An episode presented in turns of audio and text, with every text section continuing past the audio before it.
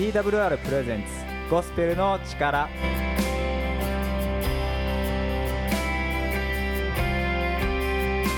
皆さんこんにちは。TWR プレゼンツゴスペルの力のお時間です。本日のパーソナリティは小松と青木です。どうもよろしくお願いしますはい先週に引き続きですね今日も青木さんに来てもらっています。よろしくお願いします。よろしくお願いします。これ連続撮りじゃないですからね。間違えないでくださいね。あのー、そうなんです。はいということでですねあの先週に引き続いてですね青木さんに今日も来てもらっていますけどもいや選手と楽しかったですよね。そうですね。なんか話がどんどん発展してね宣教と伝道の違いとかねなんかいろんなところにまで行きましたね。思いもやるの方向に行ったっていうところが面白かったですね。はい、もうキリスト教業界用語でいうとこの主の導きですね。クリスチャンっぽいですね。はいということでですねあの先週はラジオでこう聖書の話をしていくことについてこう話しましたけども今日はまた違ったテイストでですねあの、はい、まあ先週の最後にお伝えしましたけども実は青木さん本を書かれているんですよね。はい、もう細々と出版しております。某あの通販サイトで販売されてるんですよね。はい、いやあの僕も読ませてもらったんですけど、ありがとうございます。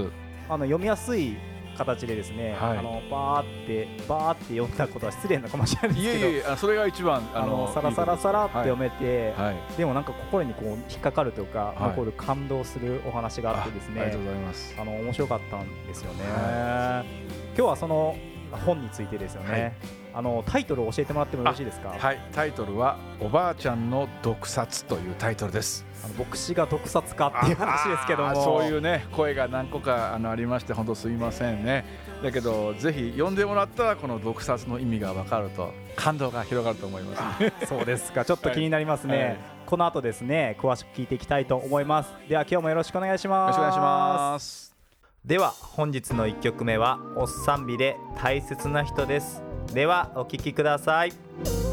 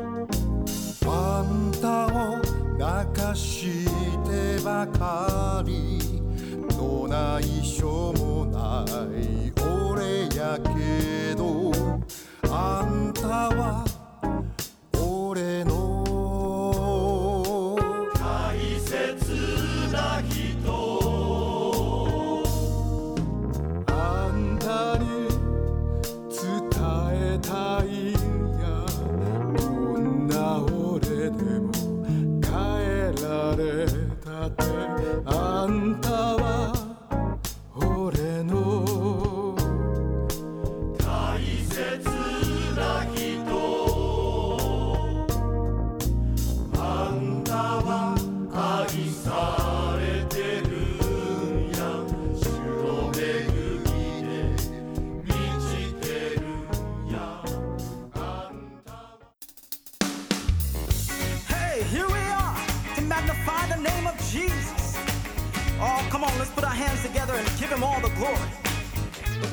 さあそれではですね、えー、今日は、えー、私の書いた小説ですけどおばあちゃんの毒殺について取り上げていきたいなと思ってます。実はあの小松さんなんか読んでいただけたってことですけどもはい、はい、あの事前にですね、はい、読ませていただきました。ありがとうございます。どどうですか？率直な感想とか率直な感想はですね、えー、先ほどもオープニング言ったようにこう、えー、少し感動することがあってですね、はい、これちょっとネタバレになってしまうので、えー、どこまでっていうのかわかんないんですけどもまあある宣教師の先生が出てきてですね、その人がミッション使命を持って日本にやってくるんですけれども、うん自分の身内に不幸があってもですねそのミッションを果たすためにあの日本に残るっていう決意をされているシーンがすごくこう心に僕は迫ってきたあんですね。ーそうですか素直ないい方ですねその 素直なんです。まああの話そのものはですね私のまあどちらかというとこう自伝的なはい。あの形にはなってます多少いろいろとこう作ってる部分もありますけども、はいまあ、あの今流行りのですねあの流行りっていうか宗教2世はい。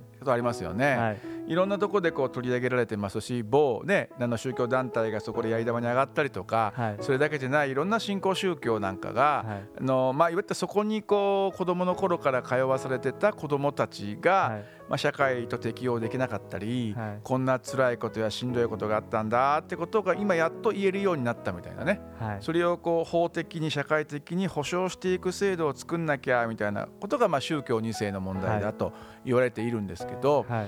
まあ、私も宗教2世なんですそういう意味では。はい。まあ、クリスチャン2世はいっていうこともありますから、はいどっぷりそれなんですけど、はい私の感覚はちょっと違うんですね。あ、そうなんですか。ええうんだからこの本が今意味があるなって私も思ってるんですけど、はい要は教会のこうまた宗教2世として歩んできた私の、まあ、自伝的なものなんですけど、はいい、やもっとこうたくましいよもっと言ったらもっとこういろいろあのもちろんね嫌なことやしんどいこといっぱいありますし、はい。そそしてもうなんで俺はキリスト教なんかに生まれたんやっていうことを常々思ってきましたけど、はい。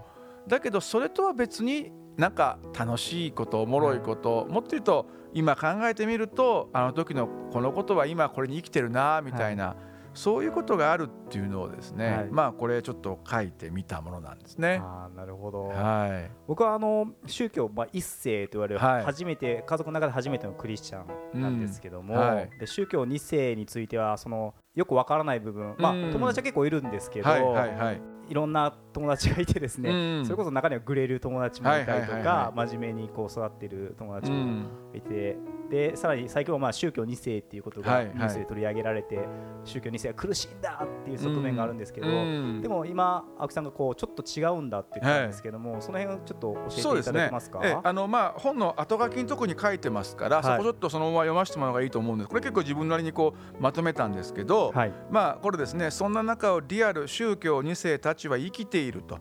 社会では被害者的側面が強調されているが当の本人たちはそんな一面だけで評価される存在ではないと。むしろ目の前の日常をそれでも生きなければならない。これが現実のはずだと。はい。そこで彼ら私たちなりの論理があり社会との向き合い方処方箋があるってことなんですね、それの一つとしてこれ書いたんですね。つまり、はい。あのあれです。なんかしんどい辛いかわいそうだねなんかすごくこう変なあのいじめいじめられたりこう歪んだ思想を植え付けられて大変だったねだけじゃなくていやいや、はい。その中で僕らだって生きてるんだから、、はい。ろいろ考え葛藤もするけどでもこうしたらもっと生き生きやすくなるんじゃないか、はい。もっとこういうふうに捉えていったらこの宗教っていうのも受容できるんじゃないかもしくは、はい。い、やでもどう考えてもこの部分は受け入れられないぜみたいなことを自分たちで取捨選択してるんだよもしくはでき、してる人だっているんだよはいってい。うことをやっぱりまあ訴えたかったってことですかね。なんかこうニュースを見てると、うん。被害者一方的な被害者、うん、でなんか親が親とか教団っていうか、加害者みたいなイえ。えメージがあって、もうすごいかわいそうなイメージ、うん何も考えられずに、服従してきた人たちみたいなイメージがすごくあるんですけど、はい。でもそうじゃないんだよそうじゃないですね。やっぱりそのちゃんと先生の顔顔色を見てですかね。牧師の顔色を見てですねこの人だったら許してくれる。この人はこれダメとかね。そういうのは子供ってやっぱ見るわけですよね。そうん、だから怖い先生の時は話聞くけど優しい先生の時は寝るとかね、はい。休むとかね、はいそれはもう大学なんかのこう教授と一緒ですよ、はい楽単の先生だったら多少いい加減でもいいけど、はい。この人はあかんってなった時は厳しく真面目にやるとかね、はい。そういう臨機応変さってやっぱ持つわけですよね。そうですね、うん。でそれをまああのこれは実はそれが根底にあるのでそういう意味では宗教2世っていうのはこういう面もあるんだよ。そしてなぜ私がそのキリスト教だから僕僕はもうキリスト教大っ嫌いだったですね、あそうなんですか、ははい、だってやっぱり嫌でしたよ。日曜日遊べないし、いそれから教会に行行かなきゃいけない人は教会に行ってるってことをはい。伝えるのがこうなんかちょっと抵抗がある何言われるかわからないから、はだから昔なんかはどこ行ってんの日曜日行ったら日曜学校はい。日曜学校って相手はなんかどっかの進学塾と勘違いしてくるんですね。ああなるほど。うんでどうも話してその日曜学校ってレベル高いのとかさ、はい。先生どんなのとか言うとだんだん言われていくとだんだんボロが出てって最後は教会教会なんか言ってんの出せよお前、はい。みたいなねはい。ことになる。そして最後はこれなかったら「アーメンそうめん冷やそうめんかよ」って言われるんですよ、はこの「アーメンそうめん冷やそうめん」って言葉をね口にすることすら抵抗があったんですね。なるほど。このラジオでこんな「アーメンそうめん冷やそうめん」なんてこんな言葉が言えるなんてねもう天国みたいなことです。ね今ねもう本当にあれですけども、はい。まあ、ともかくです。はい。やっぱりそういう時に、はい。あのーやっぱり嫌だった。でそれをどうやって乗り越えてきたかなんです、なるほど。うん、僕の場合はそれを嫌だから逃げていくっていうか方向にはなぜかいかなかったんですね。じゃなくてなんでこのキリスト教ってこんな2000年以上も世界の三大宗教みたいな感じで広がっていってる。みんなみんないいと思ってるんだ。はい。二十歳ぐらいの時にアメリカに行った時にみんな楽しそうに教会通ってるんですよ。はい。全然日本と違うんですよ。はい。いやこの人たちもクリスチャンで僕らもクリスチャン何が違うんだろうみたいな思った時に、はい。僕が信じてるというか僕が信じ込まされてきたキリスト教ってごくごく一部のはい。そしてマイノリティとしてのキリスト教っていう日本型のキリスト教やったのかなと思ったんですね。はあなるほうん、そのところからもっとじゃあキリスト教って何？もっと言えばキリスト信仰って何ってことを、どはい。あの単純にそして素直に真正面からもっと知るべきだと思ったんですね。ああなるほど。う、うんん。それで、まあ、進学部進学校進学部そして、まあ、同志社にねあのもちろんあの大人になってからですけど通っていく中であこれはすげえわと。はい。もっと言うと自分の立ち位置が分かったっていうんですかね。立ち位置が分かった。うん、つまりもう自分たちのはい。この信じてるこの、あのまあ、私ペンテコステ教会やったんですけど、はい。ペンテコステ教会のこの教まあ言ったらペンテコスペンテコステ教会っていうのはこうあの右の中の右持ってる右をこう逸脱するぐらい右に行ってしまって非常にこうい一回転ループするぐらいの元気な教団なんですけど、あキリスト教会のうん。右とか左とかあるわけですね。あるあるあるんですそうなんです。その中のの右の右さらにさらにその先に行くった右みたいな感じですね。はい、はい。はい。だったんだけど右から左までのそのそれぞれの持ってる信仰ってどういうものか、キリスト教会どういうものか分かったんですね。はあ。そうするとはい。自分がいたのはこの辺りだったのかと、はい。あだからこういう嫌なことやこういう辛いことがあったんだ、だけどそうじゃないとこもあるんだとか、、はいろんなことがやっぱり分かってきた時にはい。改めてでもじゃあどうしてあの時あの親は教会にって言ったのかもっと言えばどうしてそのアメリカとかね海外から宣教師みたいな人が、さっきも言ったけど宣教師のね人のあのミッションの思いがす素晴らしいと言いましたけど、それがどうしてそういう思いの中であの時僕の町の田舎町に来てくれたのかとか、はい。そういうことがやっぱり分かった時に、はいうん、なんでしょう。やっぱり年齢的なものもありますけどやっぱり感動があったんですね。はあ感動があったんですね、うん。そこに。その清濁合わせのもじゃないですけど、うん。嫌な部分もあるし嫌な部分は嫌でも嫌です、はい。はい。もうそれはできる限り改善していきたいと思います。はい。しかしそれだけじゃないそればっかり見ていたら、はい。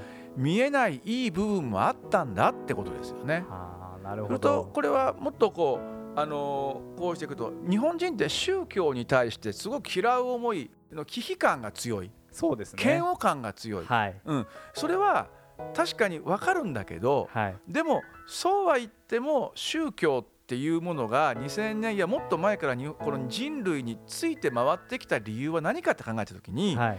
やっぱりそこにはこの宗教性というものなしには人は生きられないっていうそういったことまでやっぱりそういう学びの中では教えてもらったり体感ししていった体験があったんですよね。はあなるほど。だから僕は牧師になろうと思ったし、はい。そして牧師になってたし、はい。そして生意気な表現で申し訳ないんだけどこうキリスト教会をはい。変えていきたいっていう思いがあったんですね。教会の会はあのただのローカルチャーチの教会の会じゃなくて、キリスト教世界。世界はい。例えば日本型のキリスト教のあり方っていうのをはい。やっぱり変えていきたい。そのためになんか僕はこの地上に命が与えたんじゃないかぐらいのですねはい。思いがやっぱりなんかあった時にこのおばあちゃんの毒殺っていうのは今からこれ多分20年ほど前ですよ僕。あその前に書かれたんそうでですかすそうです。そしてこのおばあちゃんの毒殺というこの毒殺に込められた意味が私にとっては救いだったんですよ。ねこれ毒殺が救いって。っていうのは。どういうことなんですか？ってあそこは読んでもらわないとね。みたいな。なるほど。ぜひ皆さん買って読んでみてください。はい、はい、えーね、でもね、あのーさっきおっしゃったその宣教師これも宣教師実際にいます、あのーモデルが。はい。でこの主人公は私がモデルですし、はい。家族構成その他もそして私が今置られているこの状況っていうのも同じです。はい。うんまあ、ちょろっと最初の部分でいきますとやっぱりこうそこにはあれですね嫁姑の問題っていうのがうちの家族にあったんですね、はい。うちの母親とおばあちゃん。まさにおばあちゃんですよ、はい。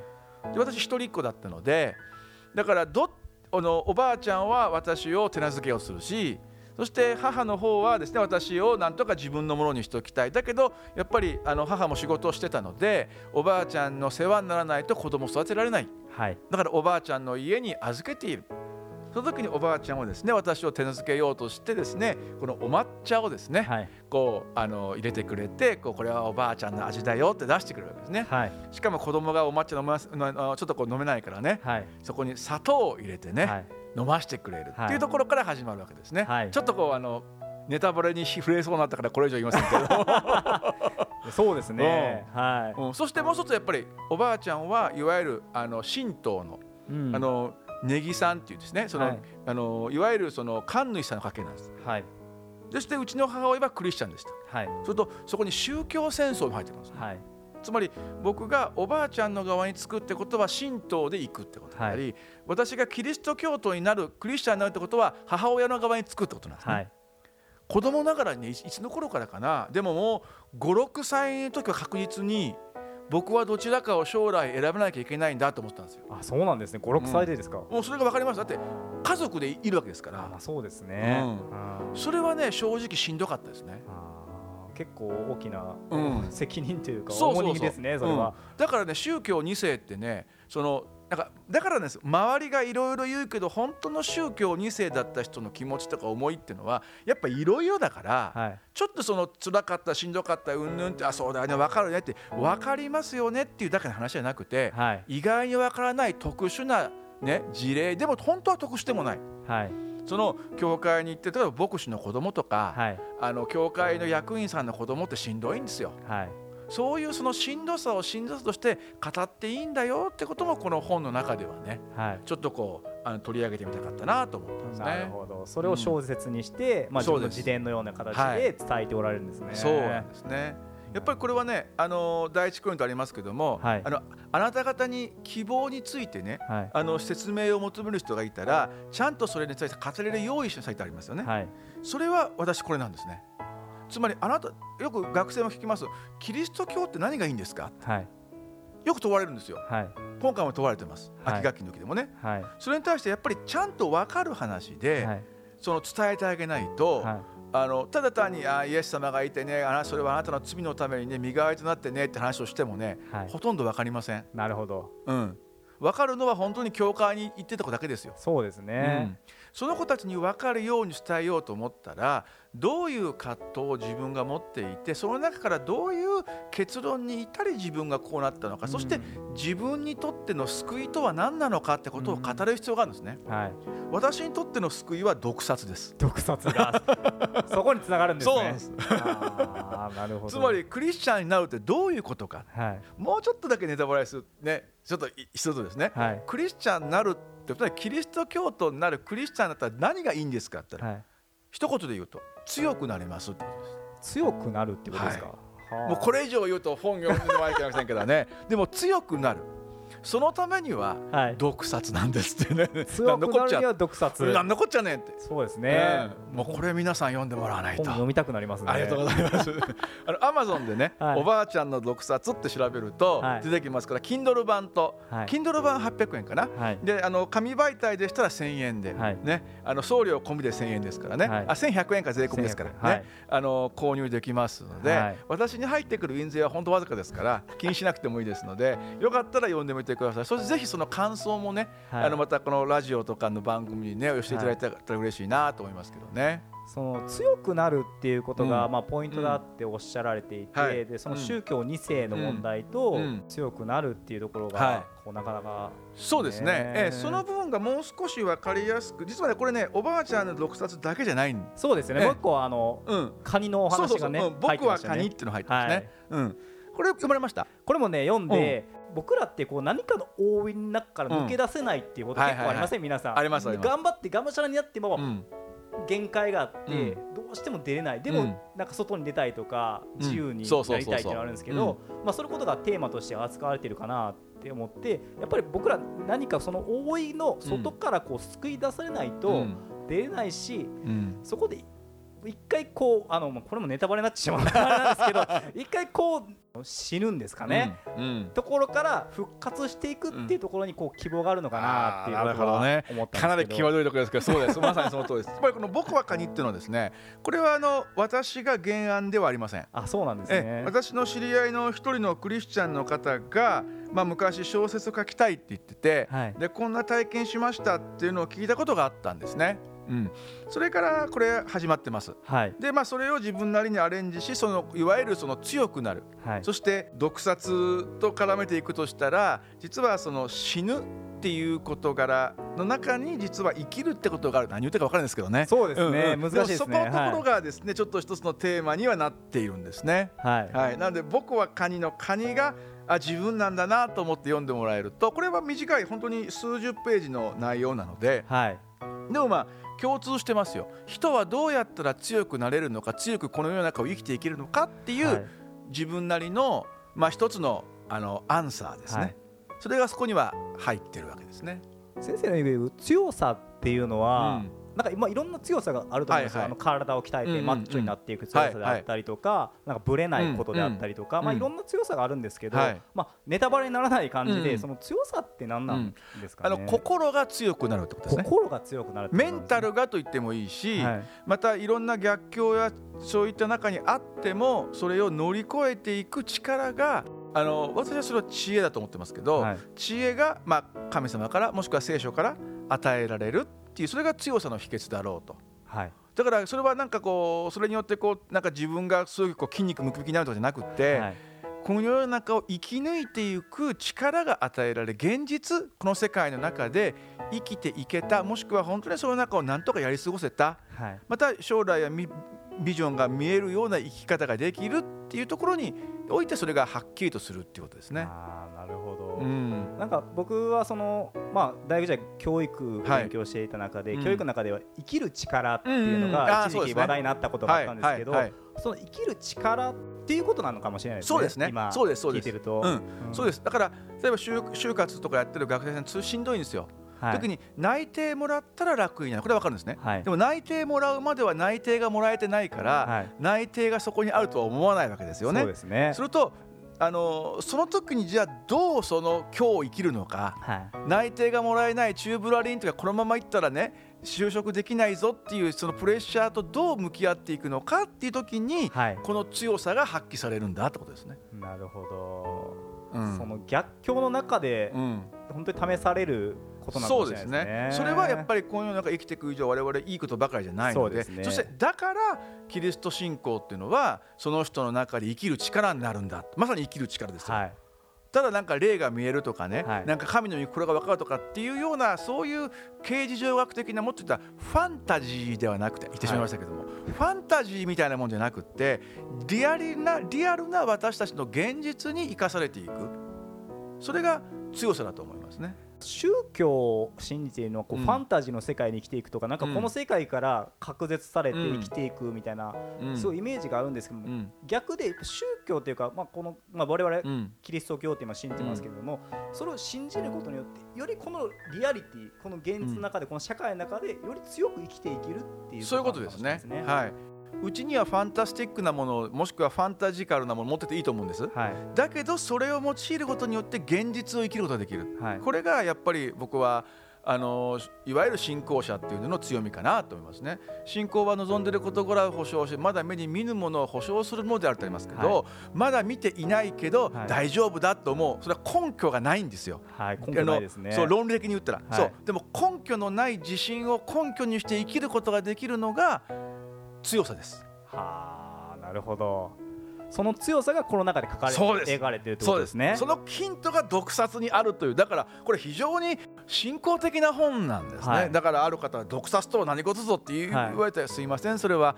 でも読まれましたかって言ったら読んでません。じゃあ読んでくださいってことですね。はい、はあわかりました。ぜひ皆さん今の話気になったらですね あの某通販サイトのアマゾンでですねおばあちゃんの毒殺であの調べてもらったら購入できますので、ぜひ読んでみてください、その強さとは何なのか、このリアリティ現実の本当に逆境の中で生きていく力とは何なのかっていうことがそこから一つヒントになるかもしれませんね。はい。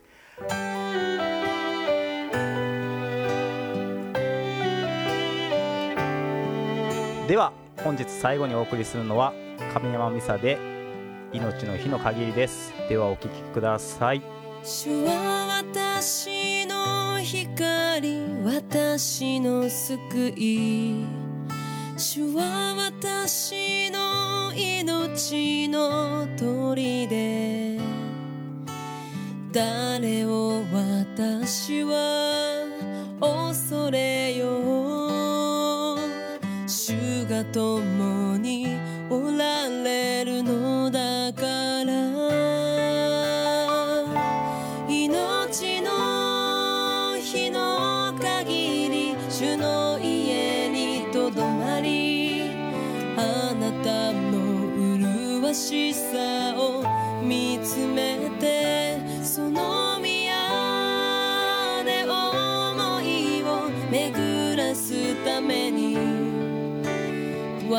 私は生きたい。